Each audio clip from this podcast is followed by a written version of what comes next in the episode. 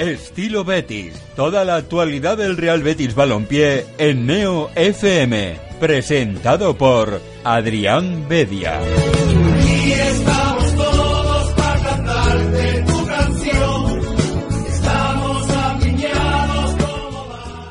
Muy buenas noches y bienvenidos una- un martes más al estilo Betis de Beticismo. Como cada semana, con una hora y media de puro análisis en verde y blanco. Hoy con la noticia especial, ya quedan poquitos días para, para que se cierre el mercado de fichaje, con la llegada de José Rodríguez, que sin duda va a ser el protagonista de, de un programa en el que también hablaremos de otras noticias más que positivas, eh, como por ejemplo la victoria este fin de semana del Real Betis Femina, protagonista de nuestra portada de- del podcast, y no es para menos, porque evidentemente mañana el Real Betis se juega muchísimo en Copa del Rey, se juega muchísimo en ese torneo que no solo te da la posibilidad de repetir un título que no consigue desde hace 14 años, sino también eh, ese billete a competición europea que, que te permitiría, pues bueno, pensar también en otras competiciones y no sabemos si, si dejarte un poco ir eh, en liga o, qué tipo de, de hoja de ruta seguiría. Lo hablaremos también con, con nuestros colaboradores, porque claro, eh, es un escenario que no, que no hemos tocado todavía. ¿Qué pasaría si el Real Betis juega final de Copa? ¿Contra quién se enfrente? Eh, si la gana, ¿qué, qué, qué escenarios se abren? Porque, porque claro, no es solo ganar la Copa, sino también esa clasificación europea. Hablaremos del fin de semana de las secciones verde y blancas, analizaremos el partido de, este fin de semana del Real Betis, que por, por desgracia eh, no fue nada bien en tierras bilbaínas, y desgranaremos la previa del, del encuentro de mañana de Copa del Rey contra el español. También tendremos un poco de actualidad en los minutos finales de- del programa, porque por supuesto hay mucho de lo que, de lo que hablar. Y lo haremos, como siempre, eh, rodeado de, de buenos analistas, de buenos colaboradores. David González, muy buenas noches. Buenas noches, Adrián. Y Juan Ramón Lara, que de momento Lo imito de imito de un momento no, de momento está el micro caído, pero lo tendremos en, en unos minutos. Como siempre, pueden participar eh, enviando un tuit a, nuestra cuenta, arroba beticismo, o llamando al 954 31 02 47. 954 31 02 47. Pueden ah, llamar y opinar de, de lo que quieran. Evidentemente hay muchos temas de los que de los que hablar, de los que tratar, eh, tanto en cuanto a fichajes, eh, el devenir de, del Real Betis en Liga, que últimamente, pues bueno, eh, la Copa puede, puede nublar un poco la vista, pero la realidad es que el Real Betis no termina de, coger esa real- regularidad en Liga y tiene de momento la Copa como, como esa vía de escape que esperemos que, que siga eh, mucho tiempo hasta la final, una final que, que va a ser en el Benito Villamarín, ya está confirmado, y que hace que, que esta Copa del Rey, la de esta temporada, pues cobre eh, tintes ligeramente verde y blanco. Empezamos el fin de semana, el repaso al fin de semana de las secciones con el Betis Fémina, eh, precisamente, que, que venció con solvencia en casa al Real Club Deportivo Español Femenino, 2 a 0 en un triunfo eh, incontestable de las chicas de, de María Pri, que, que firmaron una primera parte bastante buena, con, con mucho dominio de, de balón, con protagonismo, pero sin ocasiones de, de peligro y tampoco goles. Una circunstancia, David, que, que tenemos tenemos fresca porque también ocurre en el, en el primer equipo. Muchos partidos en los que hay dominio, pero no, no termina de haber ocasiones. Así es, algo que parece que se, se está dando en el club este año. Pero bueno, la femina creo que no, no se le puede decir nada a ese equipazo. Están haciendo una temporada impresionante y bueno, eh, ¿qué posición has dicho que iban? Pues ahora mismo están en cuarta posición. Es que Aparte es que eh, tendrían que mirarse un poco eh, el primer equipo masculino porque si ves eh, el partido, el primer tiempo tiene, tiene eso, mucho dominio, pocas ocasiones, pero en el segundo cambian el chip un poco y, y sí que también aprovechan eh, la ventaja que les da ser superiores a su rival. Cuando pasan los minutos también pasan en, en el primer equipo bético. Eh, se hace como un poquito más con el control del partido, pero en este caso la- las chicas sí que terminan la jugada, ¿no? Que es algo que sí que, se le achaca un poco al primer equipo, que no, no termina de acabar esa, esa jugada de ataque. Sí, ta- tanto si tienen muchas ocasiones como, como si no, esa es una de las claves también, que, que van a, a por el rival, atacan y, y suelen terminar jugadas. Y evidentemente cuenta con una plantilla que si está en, en ese cuarto escalón de la, de la tabla no es por casualidad, es un equipo que está tremendamente trabajado, que tiene muy buenas jugadoras y que, y que como sucedió en el segundo tiempo de- del partido del fin de semana, pues dio un poquito más, eh, puso una marcha más y, y venció al, al español con, con dos goles. Uno de, de Priscila Borja, un auténtico golazo, no solo por la definición, que es un trayazo desde dentro del área, sino por, por todo lo que viene detrás, esa, esa conducción y, y cómo se la, se la orienta para, para definir. Y el segundo, obra de, de Gigi, a pase de Priscila Borja, otra jugada personal eh, de muchos quilates, porque al final eh, roba, eh, conduce y se la deja a la ¿Cuántos- madrileña. ¿Cuántos goles suma ya Priscila? Pues ya ha llegado a los dobles dígitos, ya tiene 10, 10 goles en 18 partidos. Nada mal. ¿eh? No, no está mal, ¿eh? Ya, la- ya lo querríamos para. Ya lo querría Setién para, para el equipo. Y, y no es solo los goles, es que eh, hace de todo. Y aparte, mm, no solo, no solo a nivel ofensivo, sino que eh, se sacrifica, baja, Sí, baja hasta el centro del campo. Es medio capitana de este, de este equipo también, sin duda. Eh, hace, hace, hace de todo. Es que roba, eh, conduce. mm, si tiene un, un balón dentro del área, es muy difícil que, que falle.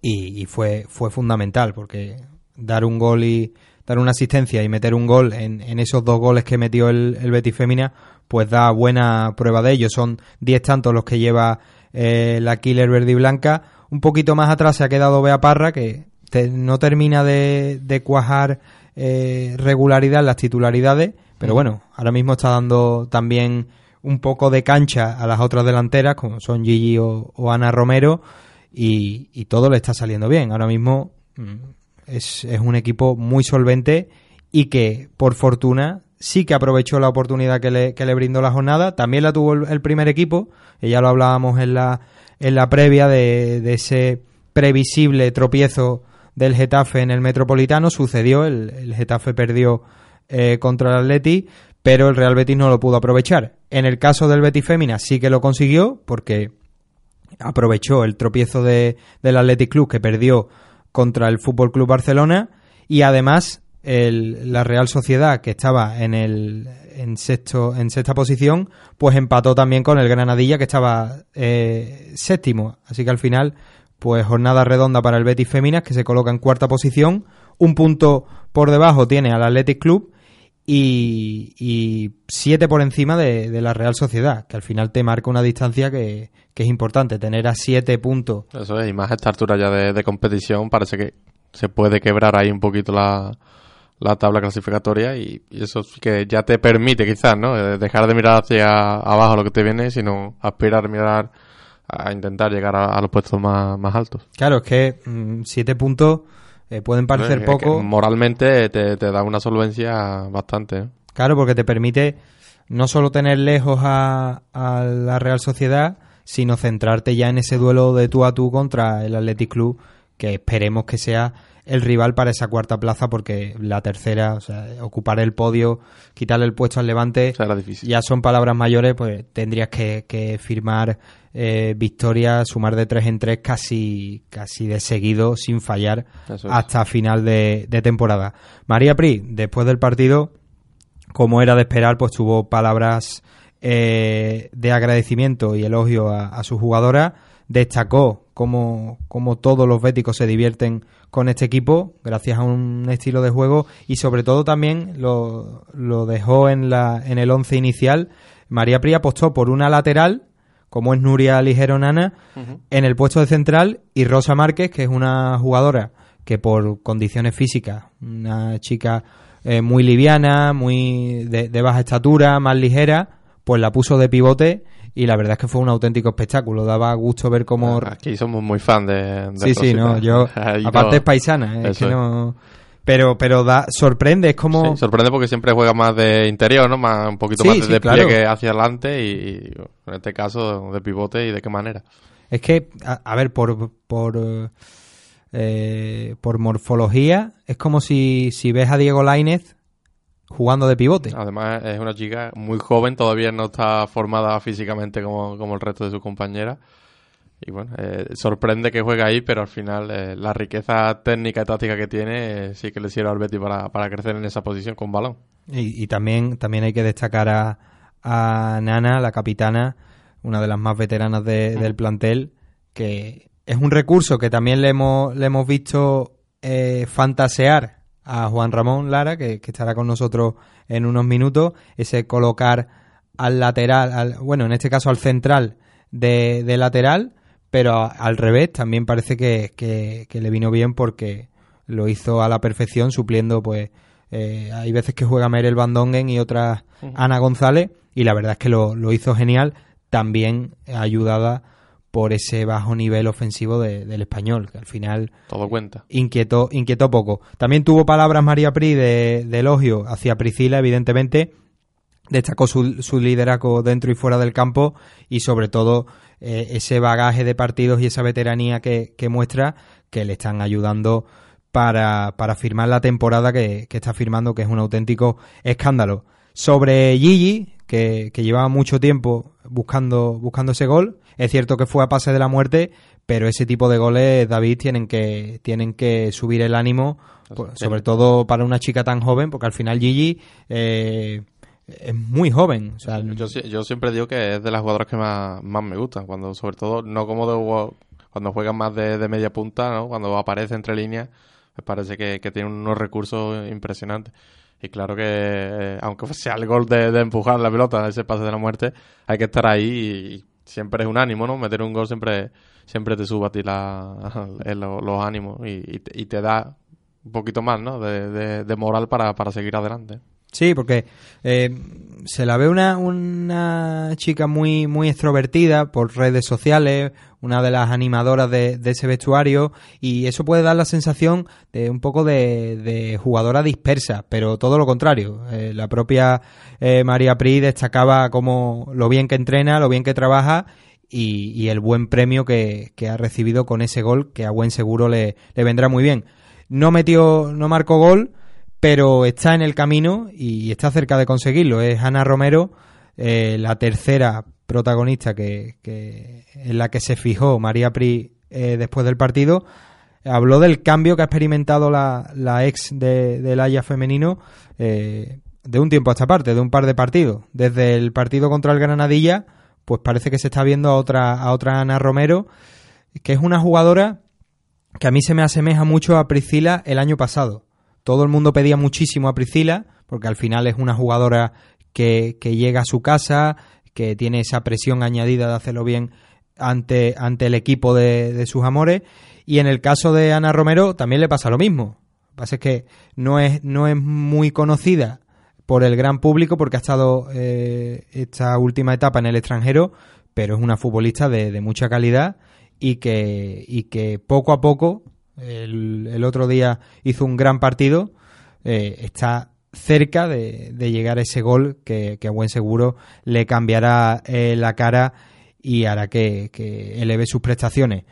El domingo, este domingo, domingo 3, eh, en un horario que todavía no, no se ha confirmado, el Real Betis visitará eh, la capital para enfrentarse al Madrid Club de Fútbol Femenino. Las madrileñas que ganaron la, la pasada jornada se encuentran a tan solo dos puntos del descenso, pero siempre, siempre es un partido muy complicado ese. Yo recuerdo eh, la- el año pasado que, que tuve la suerte de cubrir el, al Real Betis en el Metropolitano, que justo el, el Real Betis Féminas había jugado contra el Madrid y llegaron, vamos, con el partido empezado, se fueron a la zona visitante con los béticos porque habían ganado precisamente al Madrid Club de Fútbol Femenino, así que esperemos que, corra la misma suerte y que siga la racha porque la verdad es que este equipo eh, está haciendo las cosas muy bien y ese cuarto puesto no es ni mucho menos casualidad.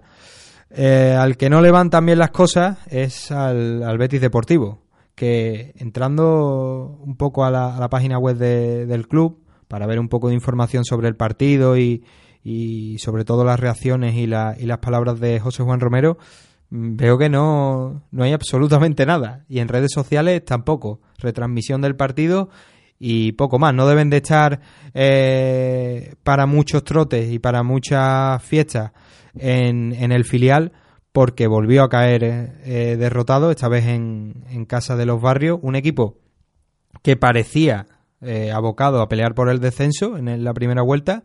De hecho, creo que el, el filial le, le endosó, no sé si fueron siete goles en, en la ciudad deportiva, Luis del Sol, pero, pero esta vez se, se cobró la venganza, 2 a 1, goles de Ignacio Goma y, y Sergio Iglesias. El tanto verde y blanco lo, lo firmaría Roberto Abreu a cinco minutos después de- del descanso y no hubo remontada, David. La verdad que mm, le está pasando eh, lo mismo que le pasa al primer equipo, que no, no termina de coger esa regularidad y así se está poniendo muy difícil la, conseguir una plaza en playoff. Eso es, eh, venimos todo, toda la temporada casi, ¿no? Hablando de, de eso, que es un equipo que siempre que, que se confía en que, en que pueda sacar los partidos porque tiene calidad, tiene equipo suficiente para ello, pero siempre le termina termina fallando, ¿no? En, en momentos clave cuando, cuando tiene que dar ese pasito adelante, ¿no? Y, co- y confirmarse como, como un equipo de, de los que no se va a salir del playoff y siempre se deja partidos agridulces, siempre hay una de cal y una de arena. Pero bueno, al final es normal en un equipo tan joven. Creo que, que responde un poquito también a eso. Eh, Juan Roma, eh, José Juan Romero tiene que seguir ajustando el equipo y pedirles, ¿no? Que, que, sigan jugando haciendo lo que saben. Entiendo que, es normal que haya, haya despistes y se pierdan partidos, pero por ahí tiene que madurar un poquito más el equipo, ¿no? Sobre todo hacerles ver que, que esto es un trabajo constante, ¿no? Que no, no se puede despistar. Tenemos un, un buen ejemplo con el equipo de fútbol sala, con Dani Bañez, que en todos los partidos dice lo mismo. Tenemos que ser el mismo equipo siempre, tenemos que apretar y tenemos que ir todos a una, porque al final, individualmente, el equipo, si no, se, se escurre y, y- y pierde partidos tontos.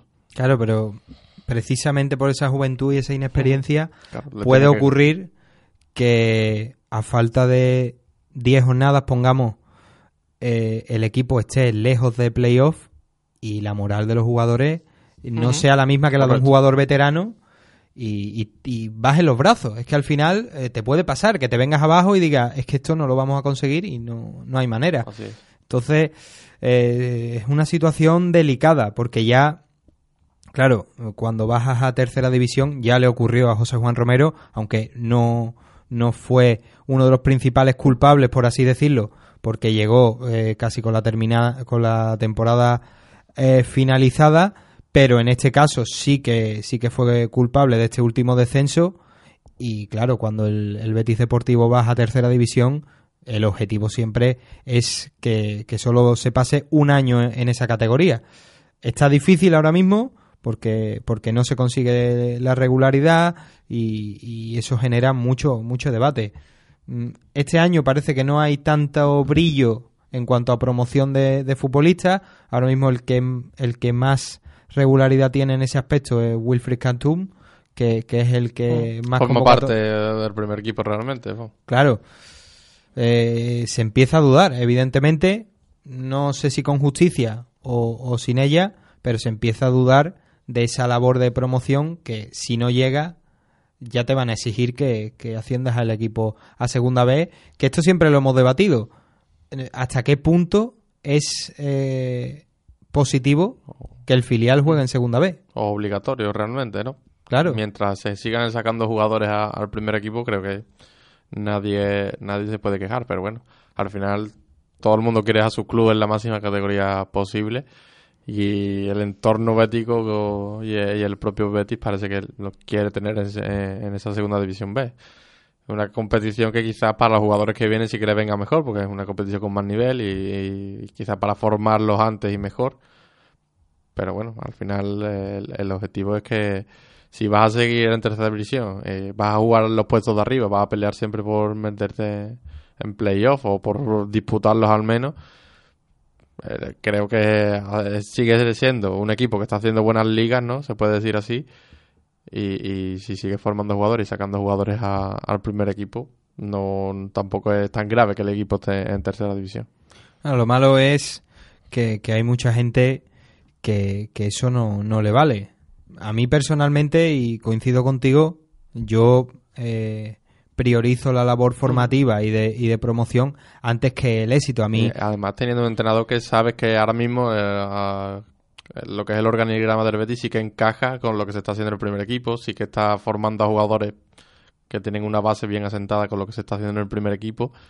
Quizás eh, eh, hay Es que que- valorar un poquito más ese paso intermedio que se están ahorrando, ¿no? De, de adaptarse a un equipo que a un equipo distinto y, y- y valorar que, que José Juan Romero está formando jugadores que sí van empezando a encajar bien por puestos, por, por sistema y por mentalidad en el primer equipo. hombre, es, positivo evidentemente porque José Juan Romero, eh, no por resultados, porque al final, no sé hasta qué punto la gente que, que, que prioriza ascender, eh, no sé hasta qué punto se para a pensar que, que- el Betis Deportivo tenga la vitrina llena de trofeos de, de tercera división y estar en segunda vez tampoco es una cosa que, que aporte nada. Es mejor que, los Robes, los Rodri, eh, los Altamirano, Castún, que, ya empieza a consolidarse, pues estén ahí antes que, que estar en, en segunda división B. Pero lo que está claro es que fuera parte de, de ello,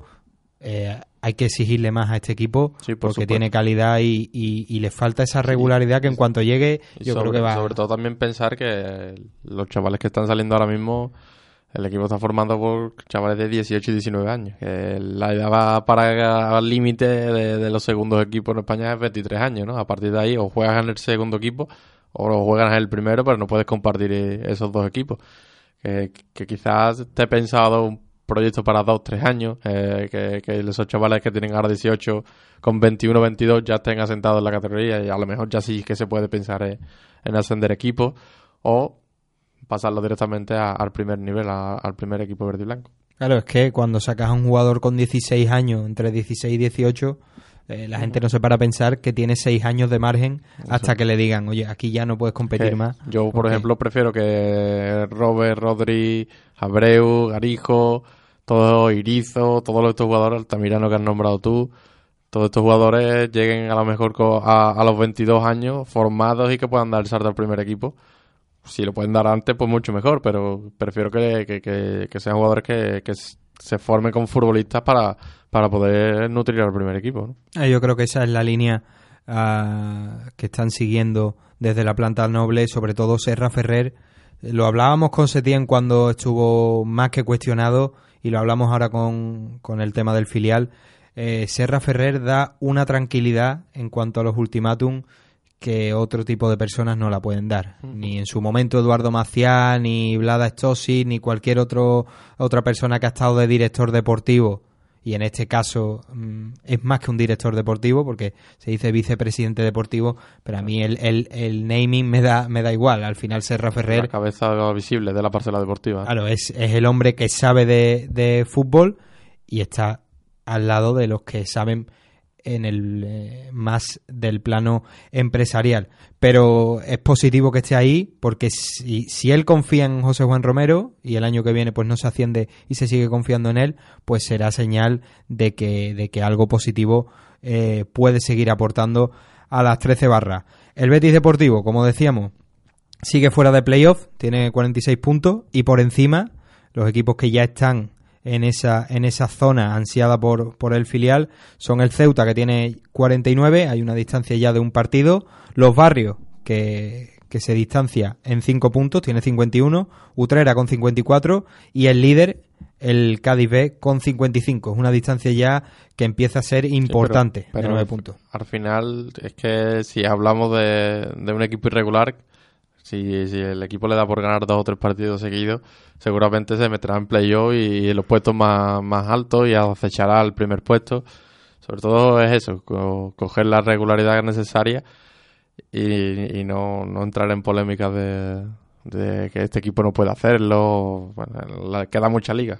Seguro que, que puede estar ahí perfectamente a final de año. Claro que sí. Lo, lo que pasa es que, claro, en este tipo de enfrentamientos directos, pues es un, un poco más grave, porque claro, no solo Esos pierdes un puntos partido, ¿no? que se hablan. sino que, sino que abre, abre brecha eh, con respecto a los playoffs. Pero bueno, el próximo domingo, este domingo, perdón, a las 12 de la mañana, eh, los de José Juan Romero se enfrentan en casa al Ecija Deportivo, que es un décimo con 35 puntos. Esperemos que, que ese partido con un rival eh, en tierra de nadie a nivel clasificatorio pues sea propicio para, para conseguir vencer y reengancharse un poco a esa pelea por los playoffs que sin duda es el objetivo principal de, del filial verde y blanco. Vamos con el futsal. Eh, espectacular. Yo creo que tenemos ahí tres secciones que, que, están dando que hablar. El, el Betis Fémina, que está cuarto clasificado. El Betis Energía Plus, que ahora lo, lo hablaremos, que está haciendo historia en la Leboro. Y el Betis Fusal, que, que se dio un auténtico festín contra el Bisontes Castellón, 1-8. Pero es que eh, al descanso ya iba 1-6. Que yo no sé, tú que eres más entendido del fútbol sala, meter seis goles en la primera parte no, no, no, está- no es nada, fácil. no es una cifra No es cosa menor, como Eso diría. es. Un equipo, el Bisonte, que es un equipo de media tabla, que al final es el típico partido que el Betis eh, se sabe que es favorito, pero no pierde tiempo relajándose, que le ha pasado varias veces esta temporada. Eh, y bueno, desde el minuto 3 ya empezó ganando, metió dos goles seguidos en el minuto 7, marcó Cidao el, cuarto gol, un, gol más de- del portero verde y blanco. Y, el resto, ¿no? Dos goles más de Burrito, marcó Elías. Bueno, eh, se dio el festín el Betis eh, fuera de casa, que parece que no, pero es muy importante porque en casa sí que está sacando mejores resultados, pero fuera últimamente sí que había empatado y perdido un partido. Y es importantísimo que al final es un resultado que te hace estar ya en el segundo puesto otra vez, te hace ya estar a tres puntos de, de pecar Rubén Burela y luchar por ese primer puesto que es el objetivo claro del Betis, eh, ascender si puede ser de, manera inmediata y, sin pasar por playoff. Sí, la verdad es que es el objetivo, ese ansiado ascenso que, que se resiste. Y viendo lo- los goleadores, el primer tanto del partido lo marca eh, uno de los recién llegados, Víctor Arevalo. Eso es. Ya te dije que iba a ser un jugador bastante usado, un titular. Buen cambio al este, final. Este primer, este el primer partido ya como, como titular, marcado rápido además. Es un chico con una zurda muy buena y, y creo que sí, que, que va a ser uno de los jugadores bastante más usados de, de esta plantilla en esta segunda parte de, de la temporada. Es interesante que ya de por sí el Betis Fusal es un gran equipo. Si cambias a un jugador que no has utilizado por, Por- otro que, que llega y cae de Y pie, va a pelear por ser titular todos los partidos, no, no está nada mal, un, un gran movimiento ahí. Sí, la verdad es que la verdad es que es positivo y sobre todo de cara a esa segunda a ese segundo tramo de campeonato en el que hay que darlo todo. Al final, Víctor es un jugador de primera división que no está contando con los minutos suficientes y se viene al Betis para contar con esos minutos y ascender y, estar de nuevo en la primera división el año siguiente.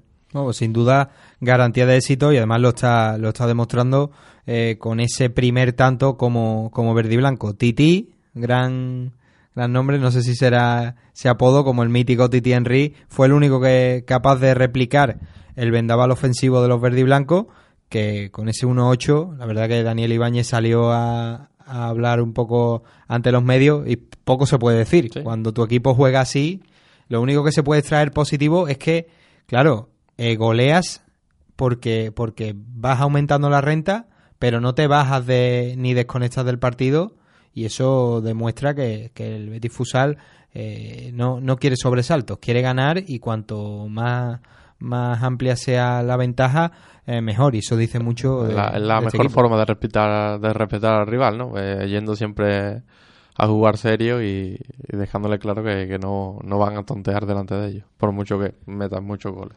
Eso creo que lo, eso creo que lo que lo hacía Pepe Mel. No sé si te acuerdas tú cuando, cuando el Betis, ese año en el que entró en Europa League, creo que fue un derby contra el Málaga, aquí en casa, que marcó rápido, es. creo que fue Molina, estaba Willy Caballero, me acuerdo perfectamente, porque, hombre, esa, Sí, sí. esa ha cabeza venido rápido la mente. imberbe. Y me acuerdo que salió y dijo que, bueno, que 3-1 tampoco había que hacer sangre.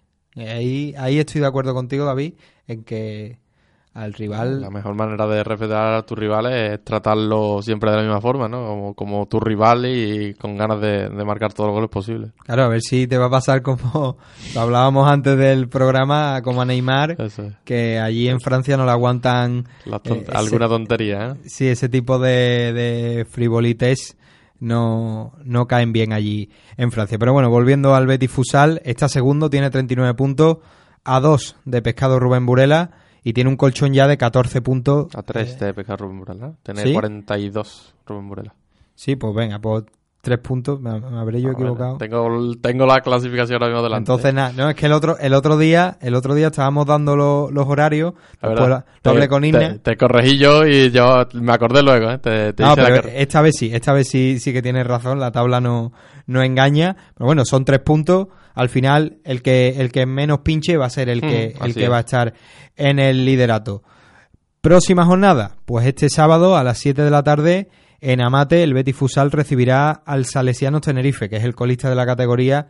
Y bueno, un punto. eh, se prevé, al, al- al menos lo lógico, te dice que se prevé fiesta verde y blanca, ¿no? Este, este fin de semana en Amate. si le han metido 1-8 a mis queridos bisontes de Castellón, malo será que por lo menos 5 o 6 se, se lleve el, el cuadro Pero bueno, al final mm, vienen los- cualquier equipo a, a, a Amate y, y quiere hacer las cosas bien. eh, no, no será el primero que de la zona baja que le pone el- muy difícil las cosas al Betis. Bueno, esperemos que, que no haya ninguna sorpresa. Lo veo difícil con un tipo como Daniel Ibáñez en el banquillo, aunque le hagan a veces algún motín. Ese motín, ¿no? Está- Histórico ya para... Está, sí, sí, está, está en forma y, y la verdad Bueno, es que por tiene... cierto, el tema del motín y todo, al final el responsable de, de ese texto, que por lo que sea le dio por escribir, eh, salió y, y dijo que, que lo sentía mucho, que le habían llegado esa información y, Me he equivocado, no... y no eh, en vez de cotejarla, pues eh, prefirió soltarlo todo, ¿no? Es buen periodismo, David. Eso. Se está perdiendo eso de, de ir sin contrastar las fuentes. Eso Hay que, hay que hacerlo un poco más. Todo Hay el que ha estudiado la carrera sabe que mínimo te la tienen que dar dos fuentes distintas que no tengan relación entre ellas, ¿no? Para, para creerse eh, hay que poner deberes. de sí. primera. sí. Un poquito de Spotlight, buena película de, sobre periodismo, pero bueno, parece que no ni la vio ni, ni asistió a clases el susodicho. Terminamos el repaso eh, al fin de semana con el Betis Energía Plus. Se habla poco ahora mismo ya en, lo- en los medios locales sobre el Betis Energía Plus, pero la realidad es que el baloncesto sevillano, vamos a dejarlo así con Por esa cierto, etiqueta. eh, el Betis no lo has dicho. El sábado a las 7 de la tarde. Sí, lo he dicho. Va, pues te estaría mirando la Al clasificación. Salesianos Tenerife. Eso es. Po- malo será que no, que no haya goleada. Eso es. Pues ahí, ahí estamos. Como decía, el Betis Energía Plus, vamos a hablar de baloncesto sevillano para que tenga, eh, para que llegue a todos, a todo el mundo. Sí, para que no moleste a, a nadie. Ha conseguido el récord de triunfo de forma consecutiva el Lev Oro en la segunda división del baloncesto español, pero eh, hacer historia siempre es positivo. 17 victorias consecutivas, que se dice pronto. Venció en casa al Valladolid 88-83. Fue un partido bastante disputado. Los visitantes tuvieron muchas opciones de, de victoria, pero acabaron cediendo ante el potencial de- del conjunto de Curro Segura, que, que defendió y, y gestionó esos minutos finales como, como nadie para conseguir llevarse otra victoria importante que le, que le hace ser el, sin duda, el dictador de esta categoría. Son 10 17 partidos consecutivos Nada mal, ¿eh? que, que los pillara en cualquier categoría y cualquier En deporte. cualquier momento de, de tu vida, vaya. Es impresionante, ¿no? Es, no es nada fácil hacer lo que, lo que están haciendo. Son 17 partidos eh, eh, siendo profesional, 17 partidos ganados. Tiene que costar. Eh, ese, ese, tener esos momentos de desconexión también tiene que, que existir y, y parece que de momento no, no lo van a tener. ¿no? Con 17 partidos yo lo firmo para el primer equipo porque además nos sobrarían algunos para Copa del Rey. Así Sí, que Te, te sobran partidos por todos lados. 17 minutos, eh, 17 minutos, 17 partidos y, y tenemos ya lugar de celebración para, para ese título de, de Copa. Pero bueno, eh, no se quieren relajar y evidentemente Curro Segura no va, no va a caer en, esa, en ese peligro. Felicito al equipo, evidentemente, por su, por su gran mentalidad, por el esfuerzo derrochado y porque una racha como esa es muy difícil de, de conseguir. El Betis Energía Plus sigue líder, tiene cinco victorias de margen con respecto al a Retabé Bilbao, que va a ser el rival también en la Copa Princesa. Eh, vamos a mandar en Beticismo esa acreditación. Que yo la, Quiere, quiere participar. me de- apetece de cubrir, me apetece cubrir eh, esa copa, pero, pero antes, el 2 de febrero, a las, 10 y- a las 18 horas, el 2 de febrero, sábado, este sábado, los de Curro Segura visitarán la cancha de Ariberri Basket, que es el penúltimo clasificado. Al igual que el Betis Fusal, malo será que, que el, Que se los puntos. que el Betis Energía Plus no consiga eh, la victoria. Con esto acabamos el repaso al fin de semana en verde y blanco. Al final, salvo el Betis Deportivo, pues ha sido un fin de semana muy positivo, en especial eh, para la sección femenina que se, co- que se coloca en cuarta posición.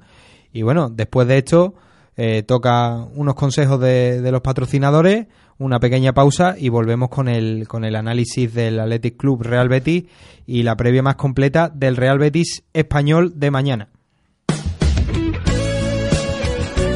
Estilo Betis en Neo FM.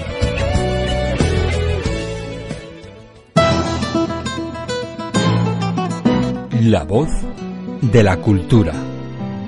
La voz de la actualidad. La voz del deporte. La voz del talento. La voz de la juventud y de la experiencia. Neo FM es la voz de nuestra esencia.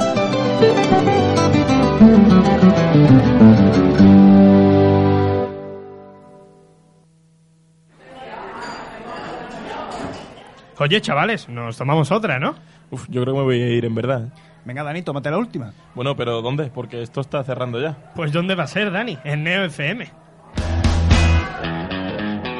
Vuelve a la radio hispalense el único late show que se emite a la hora de la siesta. La mejor ración de humor canallita y comedia traviesa mediante historias, imitaciones, música, redes sociales, monólogos, invitados especiales Todos los miércoles de 6 a 7 de la tarde en la 90.4. y también en nuestro Facebook, La Última y Pa' Casa. En nuestro Twitter, La Última Neo. Y nuestro iVoox, La Última y Pa' Casa. ¡Ven a tomarte la última con nosotros!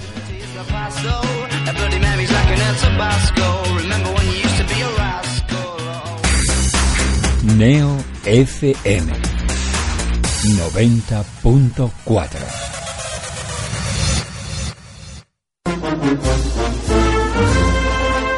Una primera luna llena de la primavera. Una llama al cielo entre lágrimas de emoción. Una saeta al anochecer bajo el sonido de las bambalinas. Un intenso aroma a incienso y azahar que recorre las callejuelas de Sevilla. Una semana que nunca acaba. Una pasión llamada esperanza. Fran Gutiérrez les trae cada lunes a partir de las 10 de la noche toda la pasión y toda la esperanza de nuestra Semana Santa. Pasión y Esperanza, el programa cofrade de Neo FM.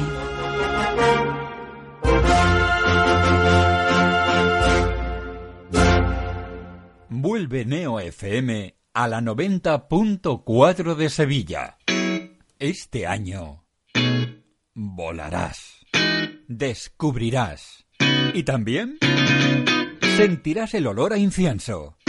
Cantarás, vibrarás con cada gol, reirás, estarás de moda, serás de cine y tendrás la puerta abierta a todas las noticias de tu ciudad. Este año más cerca de todos. Neo FM. Somos la voz de nuestra esencia.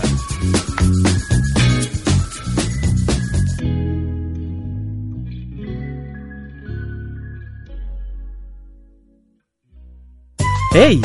¿Conoces el programa más curioso de la radio? ¿Sabías que las personas que saben más de un idioma tienen menos riesgo de contraer Vamos a hablar demencia? un poquito de eso, de lo que son las ciudades ideales. lo que- ¿Sabías que el polo sur es mucho más frío que el polo norte? De acuerdo con varios estudios, su consumo desmedido tiene relación directa. El Vaticano abole el Index Librorum Prohibitorum. Sevilla del siglo XIV. Raíces del Sefarad. Presenta a uno de los superhéroes más conocidos de todos los tiempos, Superman. Toda una amalgama. Los martes de 22 a 24 en Neo FM.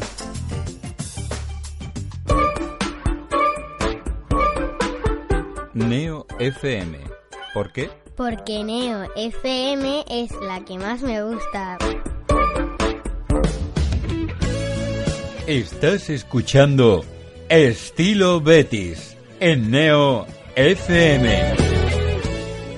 Ya estamos de vuelta en el estilo Betis de beticismo, ya con Juan Ramón Lara incorporado. Estábamos hablando un poquito de, de su nuevo jugador preferido. Ha pasado de, de Riapu de Buda a José Rodríguez. Juan Ramón, ¿qué tal? Buenas noches.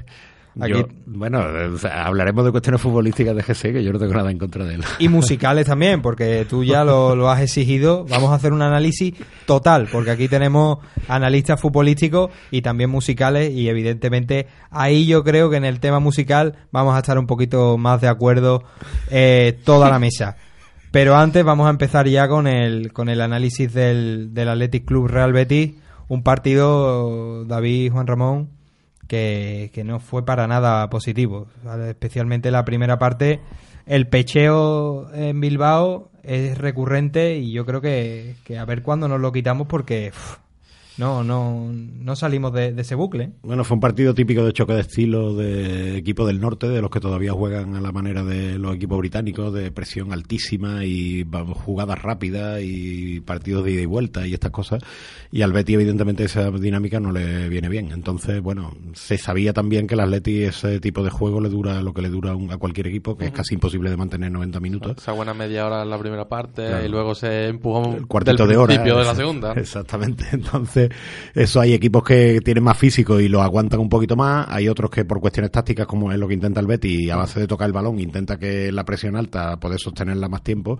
Pero si tú no tienes un fútbol así muy de toque de balón, es imposible tirarte corriendo salvajemente durante todo el partido. Entonces, efectivamente, el Betty empezó a verle un poquito el color al partido al final de la primera parte y la última media hora de la segunda, como era de esperar, pues el Atleti se afició y se tuvo que meter atrás.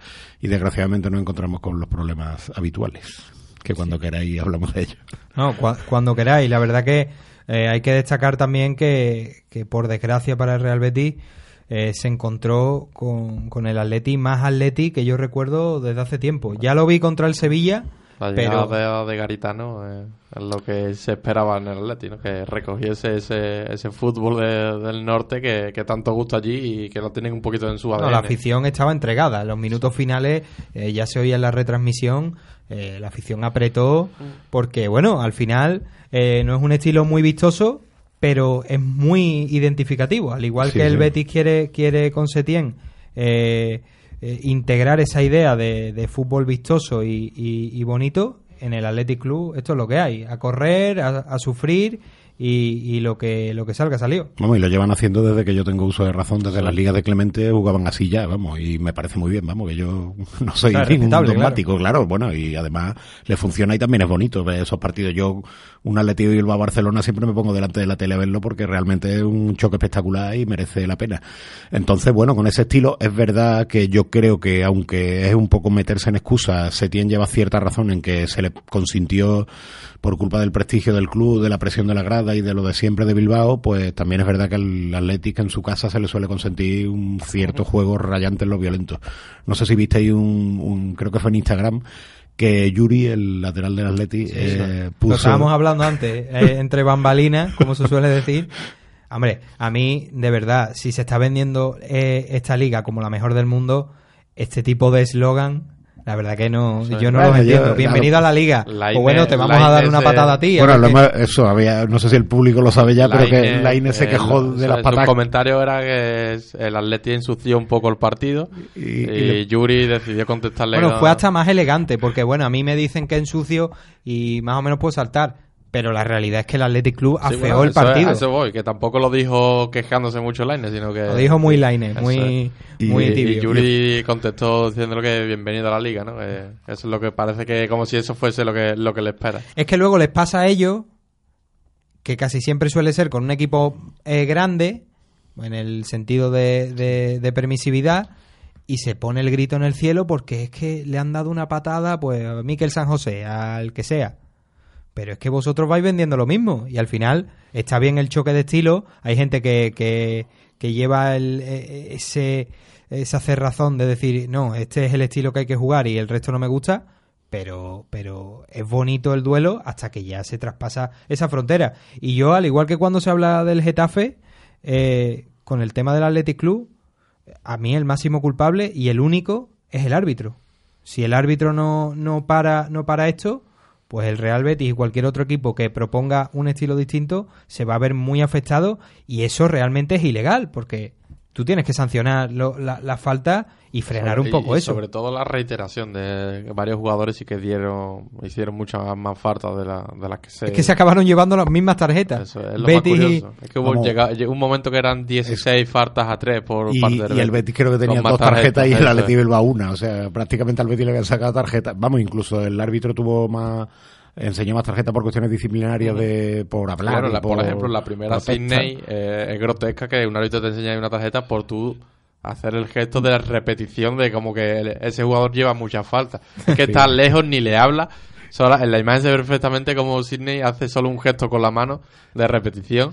Luego se encaran otros tarjeta. futbolistas, se encaran literalmente con el árbitro curioso. y, y bueno, y no pasa nada. Pero bueno, también hay que ir a Bilbao sabiendo que eso te va a pasar y eh, es. bueno, es parte, es parte del también, igual Betis tiene también que cuando hace su famosa contrapresión alta y resulta que le falla la presión, pues a lo mejor tenemos que aprender a hacer más faltitas. Más faltas. eso. En fin, pero vamos, es verdad que el juego del Atleti en algunos momentos rayó la violencia y que incluso un jugador como De Marco, que no es violento habitualmente, hizo una entrada feísima que por suerte... y creo que no iba con mala con la No. intención esa, sino que al final llega como muy mal a la, a, a la- a Sydney y luego a Sydney en la Sí, a Sidney, que curiosamente jugador que ya ha expulsado por, por su sí. regate y su habilidad a dos jugadores del Lo, Atleti de sí, Bilbao lo que esta pasa, es que, que el impacto de, de marca al final es con la plantilla y es una zona peligrosa, porque es encima en, Sí, en pues, pero- el talón, tendón de Aquiles. Pero y- lo hace más para interrumpir la jugada sí. que, Que no por- lo que hicieron en la primera es. parte de los otros, que era para meter miedo, vamos, que es lo más viejo del mundo, vamos, el fútbol antiguo. Pero en fin, es verdad que al Atleti este fútbol le va bien, que vamos, no es por ser siempre optimista o por poner paños calientes, pero que el Atleti de Bilbao llevaba, mm, creo que lleva en Liga seis o siete partidos invictos, empatando y ganando, Sí. y que no se puede decir que el Atleti sea un mal equipo ahora mismo precisamente y perder 1-0 allí entra dentro de la normalidad. No, Eh, Mim- Mimberes tenían. Lo que pasa es que no sabían eh, sacarle sacarle jugo, que es lo mismo que le pasa un poco también al español. Ahora iremos con ello, pero eh, podemos meternos ya en faena con, con eso. Yo quería dejar el comentario, aunque me imagino que del, del asunto de, de- de la eterna discusión social hablaremos después, pero yo estaba viendo ahora la nómina del Atleti de Bilbao y Yuri, ese jugador que aquí casi ni conocemos y que parece uno que ha salido del Ezama y tal y cual, lo compró el Atleti de Bilbao, creo que al PSG por 20 millones 20 de euros. millones, correcto. Y sin embargo, aquí, y aquí nos parece que Junior, que ha salido, que estaba con 21 años en el B, es un gran jugador. Entonces, lo que quiero poner un poco en contexto que hay que normalizar las cosas, que el Atleti Bilbao tiene a Iñaki Williams y a Íñigo Martínez, que son internacionales ahora mismo, que tiene a Yuri, que tiene un buen equipo y que tampoco perder allí por 1-0 habiendo tenido opciones de empatar, hombre, tampoco es que sea perder como Y con en Granada todo- 5-0. Claro, como- y con toda la carga eh, que lleva detrás. El tema del Athletic Club es que es un equipo que vende poco, vende caro y cuando compra, evidentemente compra poco, pero también, también caro. Al final eh, es, es propio de la filosofía que tienen. El abanico es muy cerrado y cuando te traes un jugador de calidad, pues va a ser un Javi Martínez, un Nacho Monreal. eh, en, el, en el último caso ha sido Ibai Gómez, que no les ha salido eh, muy caro. Pero claro, si quieres calidad contrastada, pues vas a tener que, que tirar de, de eso. Pero hay que también poner eh, más cosas en, en- sobre la mesa. El cansancio acumulado y la cantidad de, de bajas pesan también. Al final el Betis tenía que ir con lo, con lo puesto. Tampoco le va a dar la alternativa a, a Paul, por ejemplo, a- o a Julio Alonso, que yo me quedé con las ganas de verlo. Fui un poco kamikaze en el segundo tiempo, en el descanso, eh, pues apostando un poco por dar entrada a Sergio León, Julio Alonso y Castún, pero Setién parece que tiene otra hoja de ruta y apuesta más por lo, por lo clásico. Es un tema complicado. Yo siempre me he quejado de la política deportiva que tenían las secretarías técnicas o las direcciones deportivas del Betis de los últimos años, en la época de Macías y de Torrecilla, que era traer, mm, por decirlo de una manera un poco bruta, mucho y malo. El Betis se ha visto con plantilla de 26 o 27 jugadores que no tenían más calidad que lo que ya había aquí. Vamos, record- todos recordamos tristemente cómo Brasanac, Felipe Gutiérrez y Jonas se le quitaban el sitio a Ceballos, por ejemplo. Entonces, claro, ahora se nos hemos. Yo me gusta más esta política de ahora, que es tener una plantilla corta y tirar de la cantera, pero claro, es verdad que eso tiene sus riesgos. Si sigues en las tres competiciones, eh, se te lesionan cinco o seis jugadores y la cantera, por la razón que sea, que eso lo podemos hablar, no, la verdad es que no está aportando jugadores este año, o sea, sigue aportando a Loren, a Francia, Junior, etcétera, pero no viene sangre nueva. Entonces, claro, te quedas con una plantilla útil, se- teniendo en cuenta que Budebú y León y alguno más casi los tiene, no sé si se han bajado del autobús o los ha tirado Quique Setién, pues te quedas con 18 jugadores útiles para tres competiciones para jugar miércoles y domingo, y entonces eso se paga, lógicamente. Al final, David, va a ser. Vamos a intentar campeonar como, como aquel Atleti que ganó la liga prácticamente con 14 jugadores, no, no tenía mucho más. Y en el caso de, de este eh, parte de bajas, eh, hay uno que, que se acaba de incorporar, que es Cristian Tello. Eso es, Tiene que- para una semanita rotura fibrilar. Además, Hablábamos antes de Julio Alonso. Baja muy importante porque al final era el lateral izquierdo suplente, ¿no? Ese carril izquierdo suplente. Eh, Francis creo que va a seguir sufriendo un poquito más, tanto en la posición como al público. Hablamos ahora de eso. Sí, bueno, al final, Francis, eh, los que tiramos más por un análisis futbolístico, intentamos, pues bueno, eh, contar la realidad, pero sin tampoco cebarnos. Pero el otro día Francis estuvo muy, muy, muy limitado y al final el gol, que es una obra de arte de Muniain, Pero al, al final el contexto del partido creo que era el peor que le podía tener Francis. Un jugador encima todo el tiempo, presionándote muy, muy, muy mucho, eh, teniendo que jugar a banda cambiada, eh, no teniendo tu perfil favorito para sacar la pelota.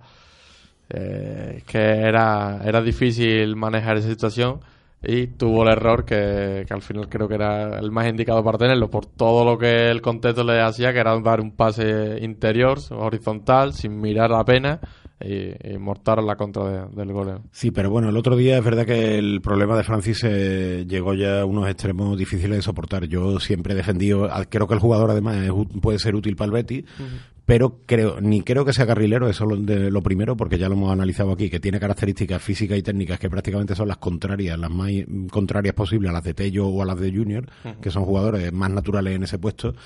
Y luego jugando a pie cambiado, eso, realmente jugar a pie cambiado en un sistema como el que juega el Betis ahora de, de tres centrales es muy difícil, salvo que estés muy, muy habituado, como es el caso de Tello, pero es muy necesario abrir el campo y Francis no tiene tendencia a abrir el campo. Entonces prácticamente estás tirando 5 o 10 metros de banda, lo estás tirando a la basura. Entonces yo creo que realmente se tiene, modestamente lo digo, debería pensarse algún tipo de mecanismo que el otro día parece que se intuyó algo, pero que no funcionó, para conseguir profundidad en banda y abrir el campo porque es algo fundamental en su estilo de juego y con ese jugador no lo va a conseguir. No sé qué invento tendrá que Quizá- tiene mucho zurdo en la plantilla. Lo que tiraba Adri antes de- del canterano, eh, lo que vimos en la segunda parte un rato que, que vimos aguardado ahí tirado en, en esa banda. Zurdos no le faltan, desde Eso luego, es. porque la plantilla zurdos tiene mucho. El otro día incluso Canales, ¿en qué partido fue? sí, terminó de lateral izquierdo. Terminó de lateral en, en, en Cornellá, acabó Cornellá, de- lateral izquierdo. No, con ella acabó guardado. Guardado. Bueno, yo no sé en el reparto cuál fue, pero vamos, a Canales lo vi un poco, pero es verdad que, que zurdos tiene. Fue en, en el partido de vuelta de, de Copa. en el partido de vuelta de Copa pudo ser, sí. Eso es. Y zurdos tiene la plantilla para poder tener algún tipo de recurso ahí, pero realmente Francis lo pasa muy mal y yo creo que, claro, cuando estaba pletórico físicamente hace un mes, dio partidos aceptables por esa banda, pero que en ataque se le veía que no podía. Y el otro día fue un verdadero coladero. Yo en el blog puse el hitmap este, que es la presencia de los equipos en cada zona del campo en toques de balón, que normalmente en las áreas son prácticamente un erial porque en las áreas se pisan poco, claro. Y el Atleti de Bilbao mm, pisó muchísimo, había un manchurrón en el lado derecho del Atleti de Bilbao. No, la primera Que parte, no es normal ahí eso, había una manifestación, ¿eh? Ahí tenía que, que- que intervenir la, eh, Civil. Sí, sí, porque, claro, al final vamos, vamos eh, eh, puntualizando. Y por terminar el tema Francis, la segunda parte, cuando todo parecía que iba a volver a, a su sitio Ah. natural, estuvo unos 10-15 minutos desaprovechado. El Betis tiró y Setién tiró mucho tiempo, pues tienes a Tello en el campo, tienes a Francis en el campo.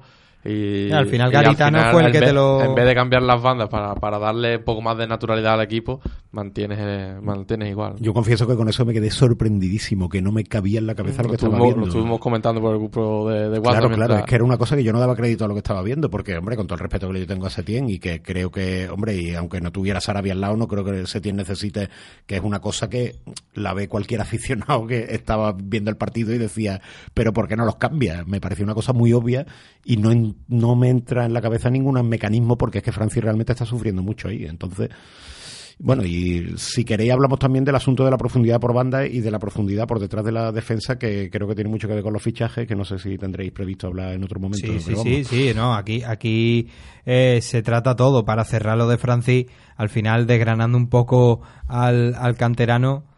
Eh, todo, todo, todo lo que lo, lo peligroso y lo arriesgado que se le podría presentar estaba ahí, San Mamé, a pierna cambiada. Al final es que al chaval eh, es que era imposible casi que no que no tuviese algún error. Pero sí, vamos al tema de la de la profundidad porque la verdad que el partido dio dio para para mucho.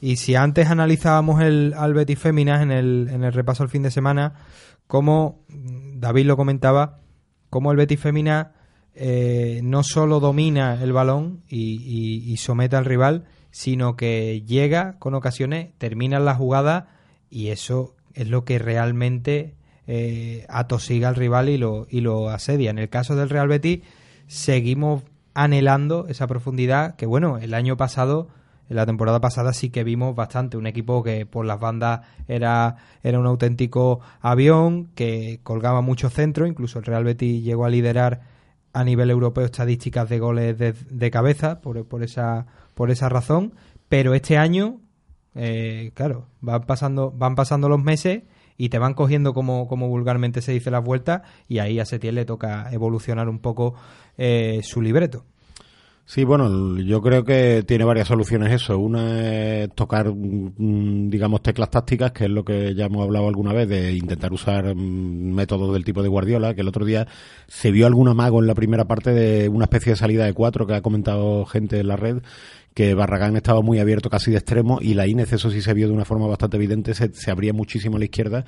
Luego cuando Yuri, me- creo que fue, tuvo tarjeta, se cambió de banda para, me imagino que para buscarle también un poco ahí las cosquillas.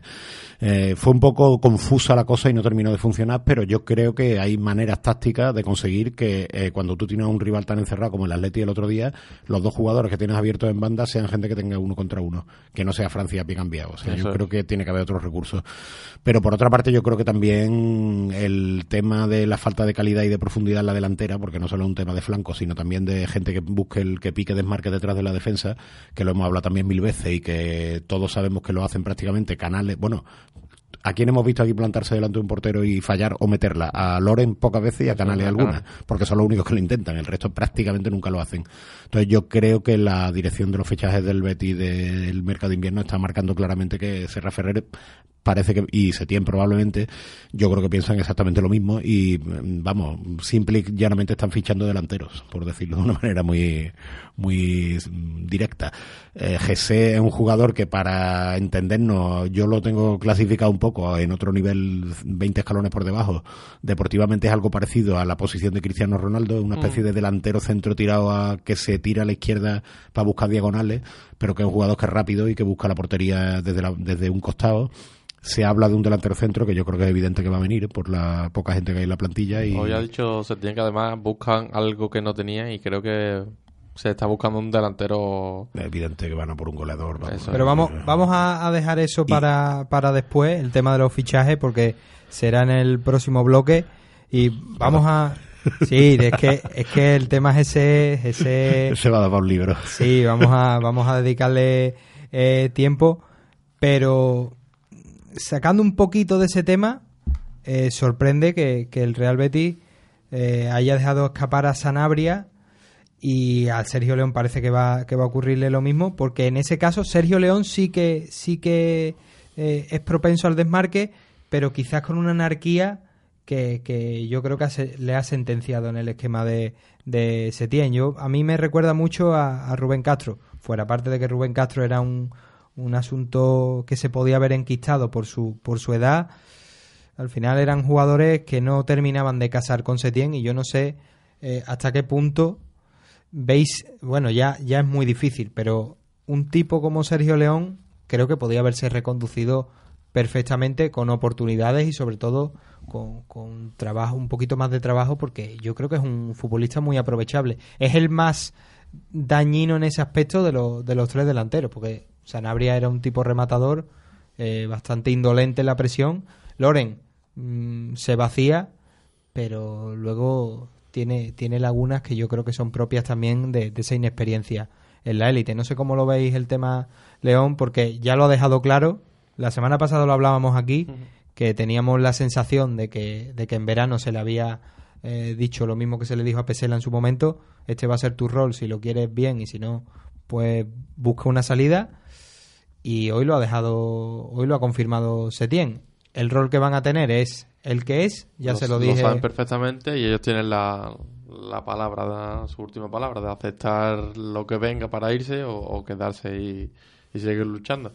Es verdad que en temas de desmarque seguramente Sergio León será el, jugador más pesado en intentarlo, en, en tirar desmarque, pero no cuadra que algo algo no cuadra para que Setién no, no utilice a ese jugador viendo que al final la temporada pasada sí que le, le, le sostuvo eso, ese número de goles que necesitaba el equipo. Es verdad que últimamente se le veía fuera de forma, pero claro, tan- con tan pocos partidos es normal No también. estaba jugando, sí. Yo no sé si será por precisamente por haberle dicho a principio de temporada que, que se buscara, no ha querido darle falsas esperanzas, no sé si van por ahí los tiros, o tal vez también el juego que necesita se tiende delanteros que fijen a defensa, que bajen balones, que es verdad que León busca otro tipo de, de desmarque que no es nunca Pues sí. el balón de espalda a la portería. Pero claro, entonces uno tampoco se explica muy bien que Sanabria haya jugado tanto porque Sanabria al final ni te da desmarque al espacio, ni te da, ni baja apenas balones, ni aporta Creo que buscaba eso, con Sanabria creo que buscaba eso, que, Pero- que bajase más, más balones, pero el nivel no, no tampoco, lo ha dado. tampoco lo ha conseguido mucho, balones altos no baja. Entonces, yo creo que lo más sensato, si realmente no se cuenta con León, que es lo que parece, lo que se ha hecho, darle salida a Sanabria y León y buscar un delantero que, juegue minutos de verdad. Y luego, si saca gente arriba, mm, como la que ya hablaremos, como GC y, y Lainez, pues yo creo que con eso la delantera quedaría bastante más compensada de lo que lo está.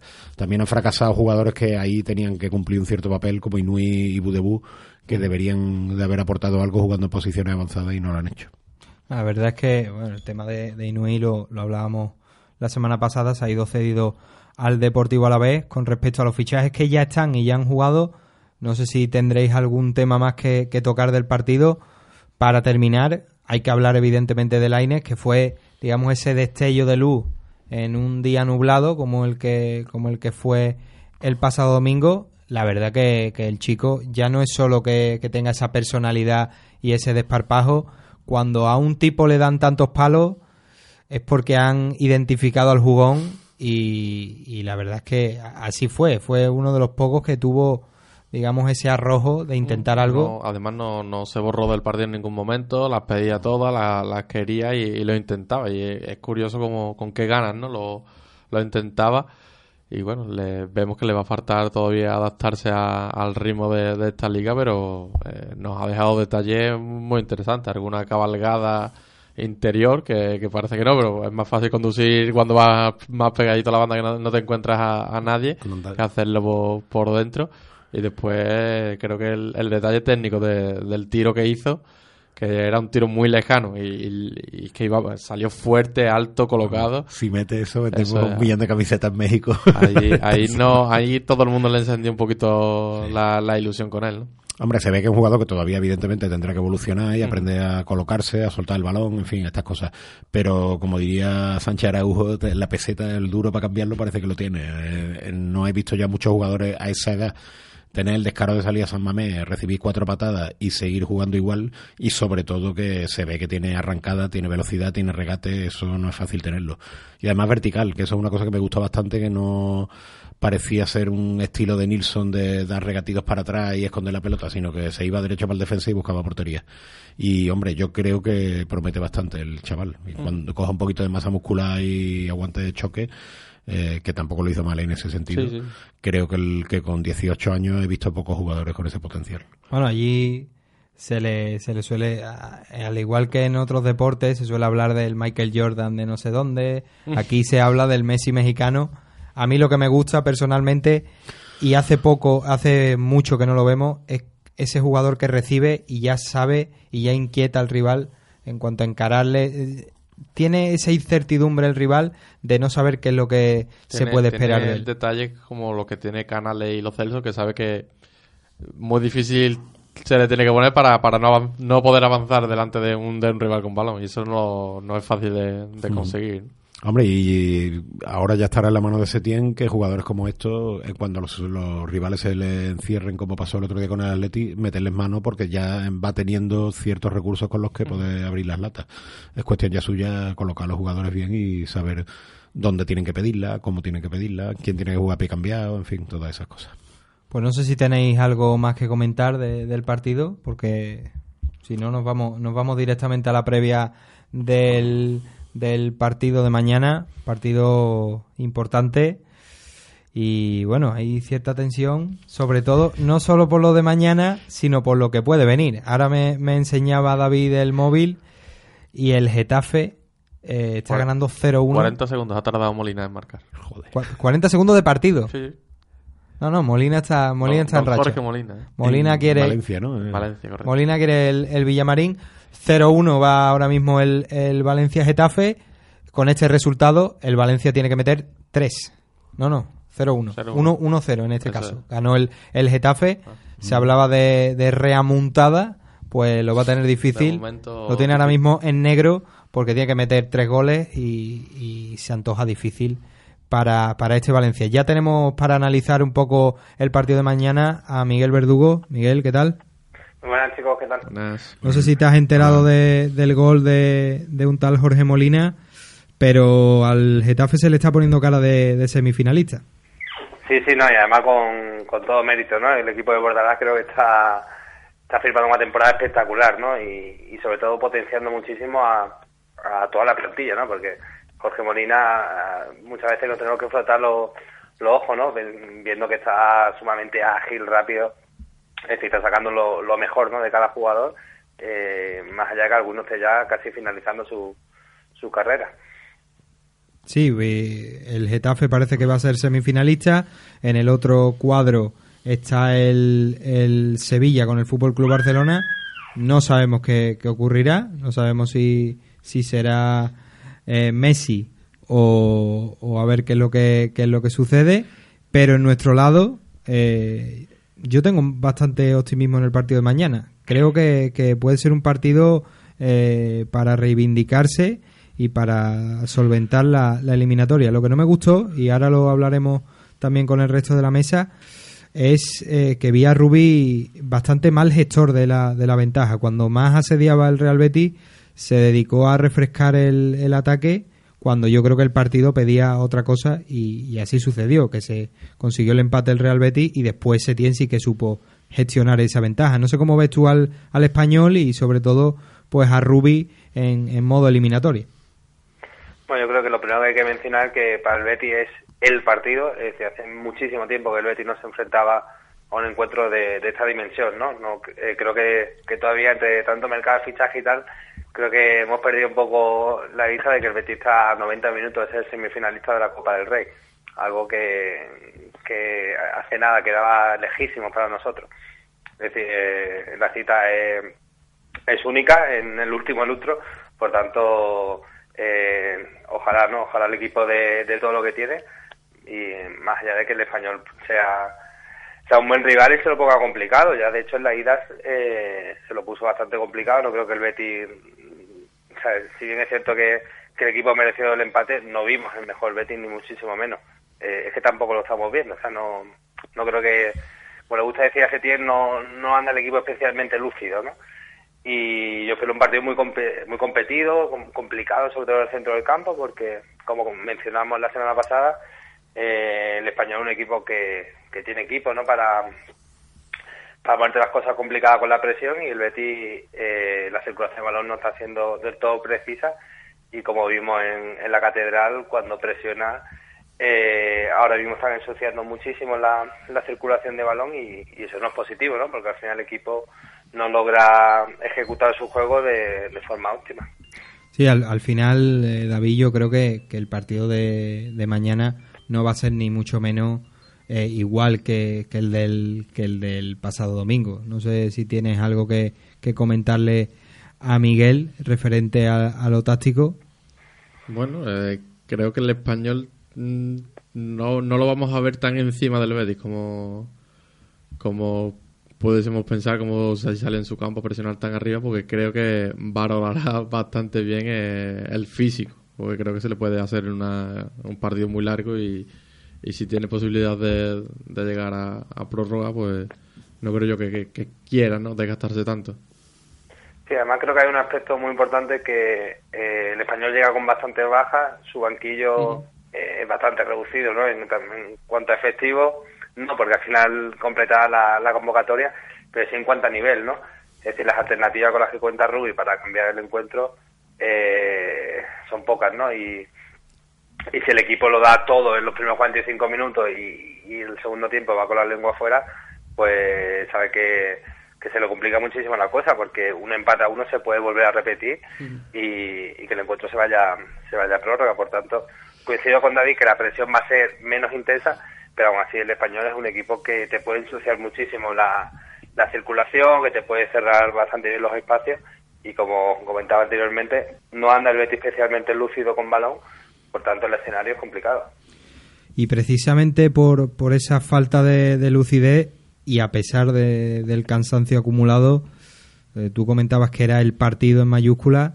eh, yo creo, Juan Ramón, eh, ahora lo, lo hablaremos con, con Miguel, que mañana se va a ir con todo a por todo. No, no se va a especular demasiado, más allá de esa baja que hemos comentado antes de Cristian Tello, que te va a obligar o bien a meter a Guardado, apostar por Julio Alonso, que lo veo, lo veo bastante eh, complicado, o qué es lo que será, pero lo que está claro es que el 11 de gala, más o menos, es el que va a saltar mañana al Villamarín. Sí, yo creo que incluso Setién antes del, partido de Bilbao lo dijo que estaba jugando un poco con reservar a algunos jugadores para, desgraciadamente a Tello tal vez lo reservó y ahora ya no sirve de nada, pero es verdad que tiene que regular un poquito los esfuerzos y incluso Bartra, por ejemplo, faltó el otro día y yo creo que mañana va a salir con todo lo que tiene.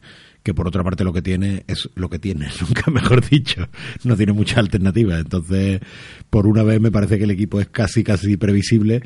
Me estoy temiendo que Francis sea, que, que ya digo que es un jugador que creo que tiene sus virtudes y que no es valorado correctamente por la grada, pero que creo que obligarle a jugar en esa posición en la que está haciéndolo últimamente no es bueno ni para él ni para el equipo. Pero hoy ha dicho que Barragán estaba muy cansado. Quizás por ahí sí que cobre un poquito de, que tome- de vida lo que de... Francis coja el lado derecho, Eso donde es. tampoco es que tenga mucha profundidad, pero bueno, y el lado izquierdo pues lo cubra con algún zurdo que le sobran. No, no va a ser lo creo que Celso, pero en fin.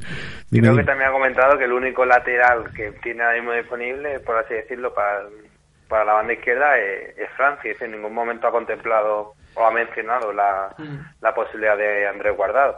Por tanto, creo que igual que viene forzando a jugadores como Canales o Mandy, no me extrañaría que forzara a Barragán y, Barragán y Francis fueran los, los que ocuparan los costados. Yo es que el- la alternativa de Francis por la izquierda no la veo, la verdad. A mí me parece que en sistemas en los que los laterales tienen que jugar tan abiertos, jugar a pie cambiado es realmente una cosa que lastra mucho al equipo y que yo creo que hay que evitar a toda costa.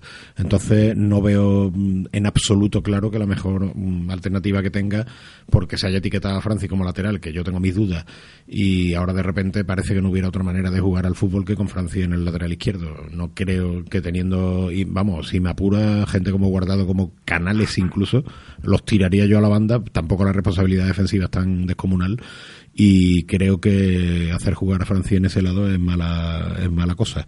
En todo caso, en defensa dará cierta estabilidad y tampoco, en fin, cogerá un poco de forma física respecto al partido del, del fin de semana y, en fin, ya digo, jugará lo que tengan que jugar, que tampoco hay mucha alternativa. Eso, eso es lo que eh, está claro. Al final, eh, con Francis se está haciendo duro eh, porque, porque es la realidad.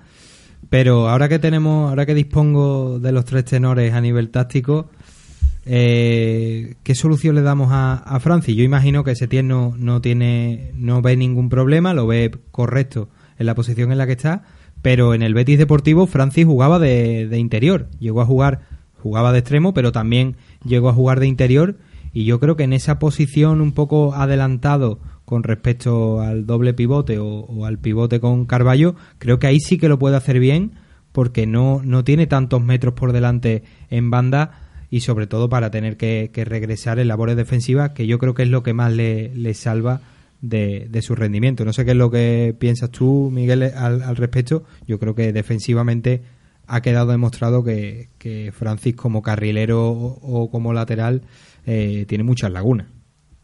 Yo es que creo que su principal problema es que en ataque no suma y, en, un, en un esquema como el que viene utilizando Setién es obligatorio que, lo, que los carrileros sumen y, a Francis le, le da pudor, le da corte eh, en regatear, encarar defensa, es decir, tiene miedo a perder el balón y al final eh, es un jugador que, que suma muy poco, muchas veces ni siquiera ni siquiera suma.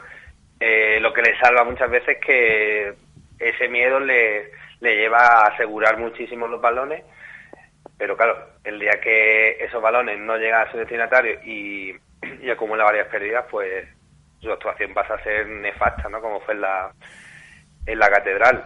Por tanto, yo, mm, vaya, bajo ningún concepto le veo en posiciones más, más adelantadas. Yo que simplemente creo que no tiene el nivel. Si bien, si bien es cierto, creo que ha mejorado un poquito con respecto al inicio de la campaña. Creo que ahora se atreve un poquito más, eh, al menos pisa alguna otra vez línea de fondo, cuando al inicio del curso eso era imposible. O sea, Francis llegaba un poquito, atravesaba el, el centro del campo y ya estaba mirando a, un compañero para entregarle el esférico. Eh, por tanto, ojalá llegue competencia porque parece que, que team no, no ve a Barragán bajo ningún concepto por delante de, de Francia y por tanto, si, si no llega nadie que desbloquee esa situación, pues seguiremos teniendo Francis, Francis para rato porque ya se ha visto ¿no? que lo contempla tanto en línea de 4 como en línea de 5. Por tanto, la única posibilidad de que Francis deje de ser un jugador capital para Setién es que llegue competencia para él. Sí, porque parece, yo a veces fantaseo un poco en un, en un contexto absolutamente irreal, eh, cuando veo, sobre todo lo vi en, en Cornellá, eh, ver encarar a Bartra, eh, sorprende por la, por, por, físicamente es un jugador, es la antítesis de un jugador que encare por, por banda, pero lo hace con tanta confianza y tanta seguridad que a veces me ha dado por pensar, también me pasa con Mandy, pero con, con Bartra eh, me, me sucede más por, por la confianza y, y- y las ganas que le pone cuando encara y sobre todo el éxito que tiene. Yo creo que, que no es un debate para, para Setién y Sarabia, pero a, unas malas, mm, ver a, Bart, a, a Bartra o a Mandy en el carril, en este caso se- yo lo preferiría en una defensa de, de cuatro, tampoco sería muy descabellado. No creo yo que, que su rendimiento fuese eh, peor que, que el de Francis. Bueno, de hecho, Mandy posiblemente acumule más partidos como lateral que, que Francis, si no, deben, deben andar bastante parejos. O sea, lo de Mandy sí, sí lo contemplo, lo de Mar Bartra me, me cuesta un poquito, un poquito más, y bien es cierto que coincido contigo en que si son jugadores que, que arriesgan más, más el balón, o sea, jugadores que no, que no tienen miedo a fallar, porque, y creo que eso tiene bastante que ver con el, con el entrenador, ¿no? Y, y ya lo comentábamos como Setién alguna otra vez ha pegado un palo encubierto a, a Barragán, ¿sabes? Como que él sí penaliza, ¿no? Con un jugador llega a línea de fondo y ponga un centro cuando no cuando no hay nadie. Él prefiere que, que se den pase atrás y por tanto creo que los jugadores acaban cogiendo miedo, ¿no? A, darle un centro que el entrenador vea que ese centro no, no tenía por qué darse, ¿no? Y, y Francis es el aplicado en ese sentido, que no da ni un centro y por tanto no se equivoca nunca, pero Barragán sí. Claro, yo prefiero personalmente un jugador que de cinco centros malos y al menos creo genere una ocasión de, de gol, sobre todo en un, en un esquema con carrilero, que uno que no dé ninguno. O sea, porque al final estás perdiendo eh, una vía de, ataque, una vía de, de generar ocasiones, que es muy importante, porque al final los costados son, son una vía importante de generación de goles. De hecho, la temporada pasada fue una de las principales, si no la principal, la derecha, del conjunto verde blanco. Sí, yo, vamos, yo personalmente estoy de acuerdo. No estoy tan de acuerdo en que Francis no sea un jugador válido, porque yo creo que, como dice Adrián, como interior yo creo que sí puede tener su- sus chances y creo que es un jugador que tiene ciertas virtudes raras de ver. Por ejemplo, le he visto defender la pelota en espacios muy, muy reducidos. Eso lo hace muy bien realmente. Pero claro, es verdad que no tiene potencia física para jugar el uno contra uno. Entonces, aunque en defensa más o menos eso se lo tapa y ha hecho partidos incluso notables hace un par de semanas, creo que en ataque realmente está pierde una banda y más si lo obliga a jugar a pie cambiado. Y yo creo que ahí realmente se tiene personalmente pienso que se está obcecando un poco con dar continuidad a una a, un- a una opción digamos que creo que no que no le lleva a ningún sitio. Y como bien dices la- en, en- en sistemas como el que juega el Betis sobre todo cuando lo- los contrarios se te cierran es muy importante tener profundidad en bandas. Ya hemos explicado alguna vez que Guardiola se ha inventado un método para tener a extremos naturales en las bandas como a Leroy Sané y si no tienes extremos naturales por lo menos tienes que tener carrileros que encaren y que, y que hagan daño. Y el- es el caso de Tello o de Junior pero no es el caso de, de Francia en absoluto.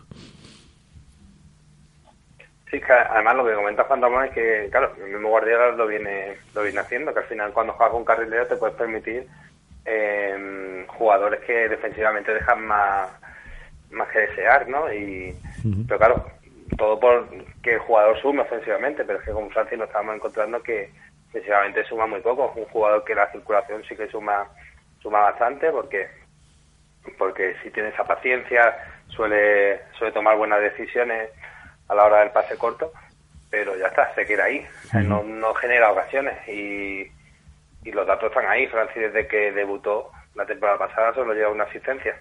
Sí, sin embargo, Creo Barragán. lo, lo dice todo, ¿no? Sí, y, sí. y Barragán ya sabemos con los números que acabó la temporada pasada. Sí, suele ser un jugador que interviene mucho en jugadas que, re- que acaban en peligro. Incluso estadísticamente, veamos, se puede, como tú dices, recoger eso perfectamente. Así que.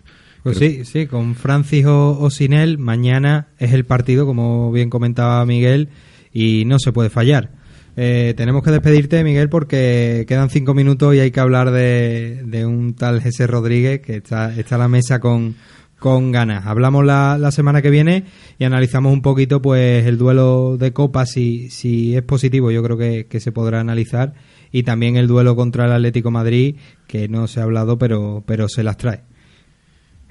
Pues sí, hablamos la semana que viene y ojalá que, que estemos hablando de unas semifinales de, de Copa del Rey. Un abrazo a todos, chicos. Feliz semana, Miguel. Eh, bueno, cinco minutos sobre la bocina.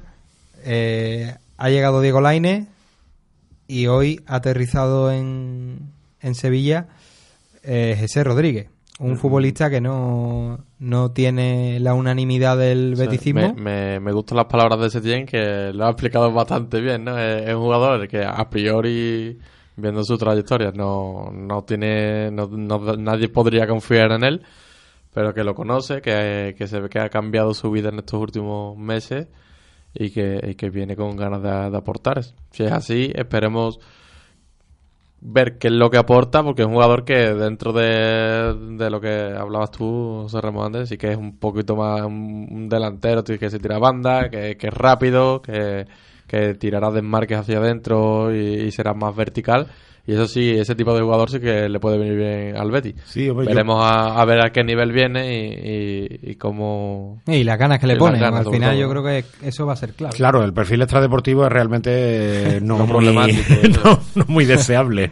Dentro de eso uno tiene la cierta tranquilidad, entre comillas, de que Setién lo conoce. Setién lo tuvo hace un año prácticamente, año y medio, bueno, dos años Y ya le marcó al prácticamente. Y le marcó al Betty algún golito. Pero es verdad que futbolísticamente sí da el perfil que necesita el equipo, que es gente rápida, que se desmarca a la espalda del- de la defensa rival que juegue en esa posición que hay veces que no se sabe muy bien clasificar, pero que es el extremo moderno, que es extremo a pie cambiado que se mete para adentro, que es como juegan hoy la mayoría de los extremos en el fútbol, y que en un 3-4-3, por ejemplo, que jugara el Betty ahora, sería un delantero que jugaría más ofensivo que, lo que están haciendo Budebú o otros jugadores. Junto al 9, lo, yo, lo veo, si- yo lo veo junto al 9 Bueno, puro yo que creo- se yo está creo buscando. que viene el- la- los minutos de, de Joaquín que, Claro. que no puede aguantar más, los, puede, los puede- tiene capacidad para, para que- quedárselos él. Claro, pero mientras que Joaquín y Budebú, por ejemplo, no- jamás picaban Eso a la es. espalda de la defensa, Gese yo creo que va a ser un jugador de menos pedirla al pie y más pedirla a la espalda espacio. al espacio, que es una cosa que llevamos re- requiriéndole al equipo mucho tiempo porque realmente es necesario para estirar al rival y para llegar a portería. Entonces, en ese sentido, yo creo que es un jugador que tendrá su sitio en, en el equipo.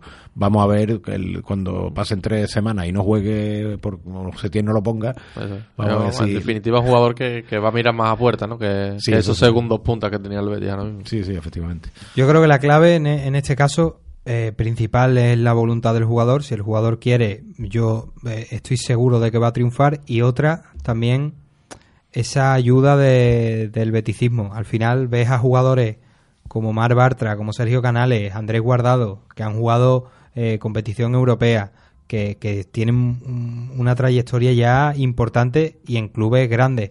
Ves, como vulgarmente se dice, flipar con la afición del, del Betis, con ese apoyo y ese sobre todo hacer sentir al jugador que es parte de, de esto, yo creo que esa, esa e- ese chute que le puede dar el- la hinchada de, de ánimo y de confianza, eso tiene que ser clave para un futbolista que es, digamos, es un poco disoluto en ese aspecto. Eh, ya lo hemos visto la carrera musical, Musical. JM, no sé qué, qué- Bueno, yo como crítico soy de música más de barroca y clásica, de esas cosas. En el rap no me quiero meter mucho. no, no, a ti el neón no, no es algo que... no.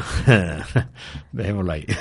Sí, sí, porque al final es que con GC pasa eso, que, eh, es un gran jugador, pero si Odonkor ya ganó el Gran Hermano VIP alemán, por sería una celebridad allí, porque no le recuerdo temas extradeportivos, GC te firma, te firma seis meses malos aquí y es carne de, de Gran Hermano VIP eh, España. Pero bueno, yo personalmente, desde que llegó Setien, lo, lo he pedido por activa y por pasiva, se me ha llamado loco en todos lados y aquí está. En su mano está que en su mano está que triunfe o no. Lo que está claro y lo comentaba, se comenta y se rumorea es que viene cedido seis meses sin opción a compra, pero el Real Betis tiene la posibilidad de extender un año más la, la cesión, que sería eh, sinónimo de que, Vale, de de que las la cosa bien, ¿no? ha cuajado eh, con, con GC. Al final, el PSG ya se anda con un poquito más de reserva porque la que le hemos liado con, con los Chelsea es importante. Yo, el director deportivo, que creo que es Kluivert, no sé si, si lo han cambiado. No, no sé si sigue realmente. No sabemos si sigue. Ahí Serra Ferrer le ha, Le ha le ha agarrado jugado le ha jugado una mala pasada. Posible resultado para mañana 1-0. 1-0, bien. Yo creo que habrá algún más, algún golito más por parte del Betis. 2-0 Vamos va a decir. Sí, ¿no? eso es. Pues yo voy a decir, venga, 3-0 y, y yo creo que mañana eh, vamos a pasar tranquilamente la eliminatoria. Esperemos que no, si no se, se destruye este programa y no, y no pasa absolutamente nada. Llegamos al final, eh, un final de, de programa eh, en el que hemos tocado todos los temas, hemos hablado de- del fin de semana de las secciones, hemos analizado eh, los partidos que se han jugado y se jugarán. Y bueno, hemos hablado también de, de Jesse Rodríguez y de esos fichajes que bueno, quedan dos días y esperemos que, llegue ese 9 puro que se, que se está buscando. Nos vemos, el, no- nos escuchamos el próximo martes con, con mucho más Betty, con, con el análisis de todo lo que acontezca durante esta semana y esperemos que, sea hablando de un Betis semifinalista de Copa del Rey. Hasta la semana que viene. Adiós.